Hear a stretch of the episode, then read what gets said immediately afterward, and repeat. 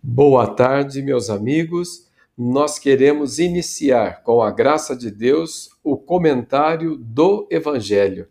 É um comentário simples e, antes de comentá-lo, nós vamos fazer a leitura do Evangelho diário segundo o ano litúrgico armênio. Olha, não é para perder. Leitura e comentário em apenas dois minutos, dois minutos e trinta para você começar bem o seu dia. Irei publicar sempre pela manhã ao raiar o dia. Até mais!